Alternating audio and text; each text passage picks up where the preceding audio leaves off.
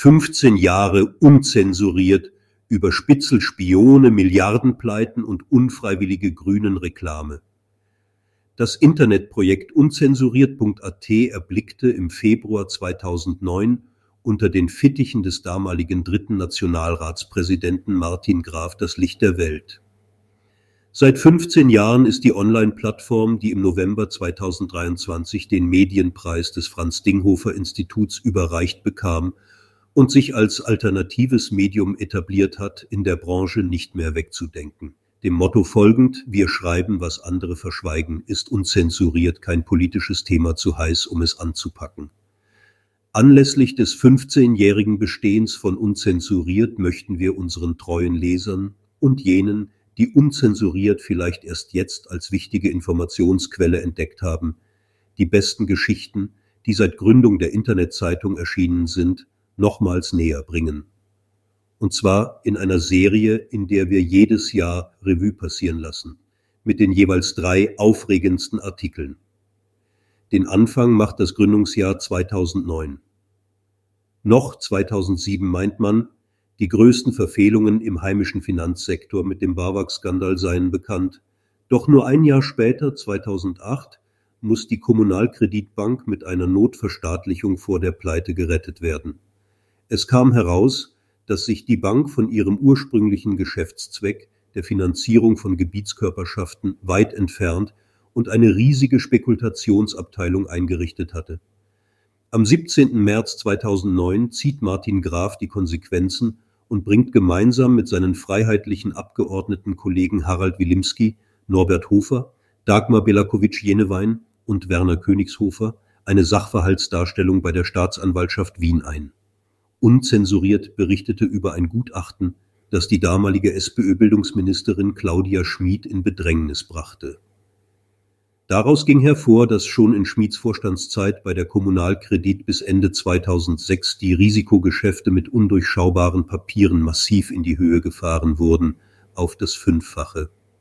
Es stellte sich heraus, dass die größte Bankenpleite Österreichs nicht die BAWAG oder die Hypo war, sondern die Kommunalkredit mit einem Schaden von satten 6,5 Milliarden Euro eine politische Auseinandersetzung zwischen dem damaligen dritten Nationalratspräsidenten Martin Graf und dem Präsidenten der israelitischen Kultusgemeinde Ariel Muzikant hatte einen Gastkommentar von Graf im FPÖ-Parteiorgan Neue Freie Zeitung zur Folge.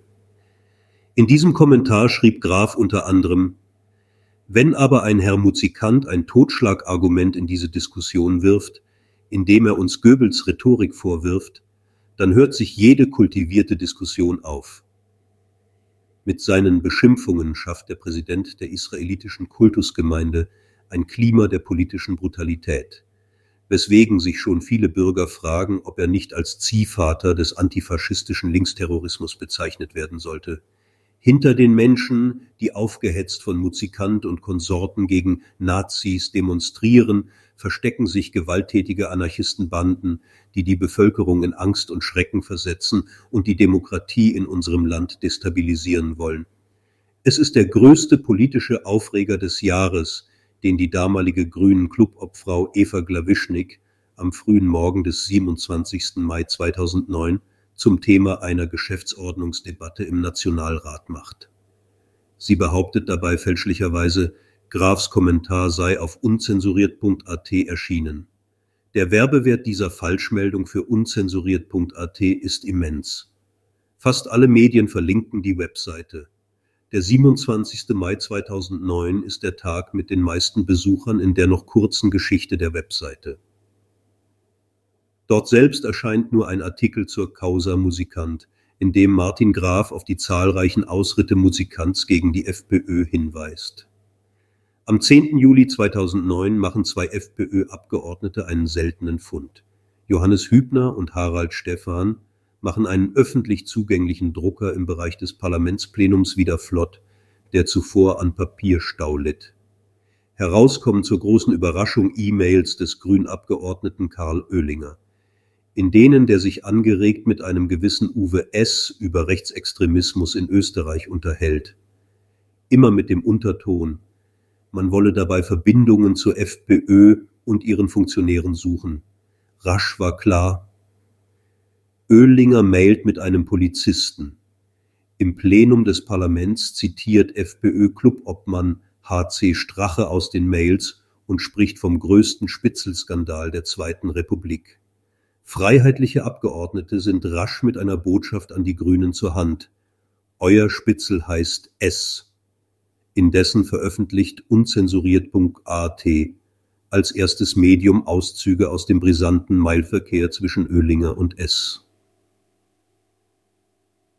Aus diesen Auszügen ging hervor, dass es einen intensiven Mailverkehr zwischen dem Abgeordneten Karl Oehlinger und dem Kriminalbeamten Uwe S. gegeben hat. Aktuelle Nachrichten zum Lesen finden Sie auf unzensuriert.at oder unzensuriert.de.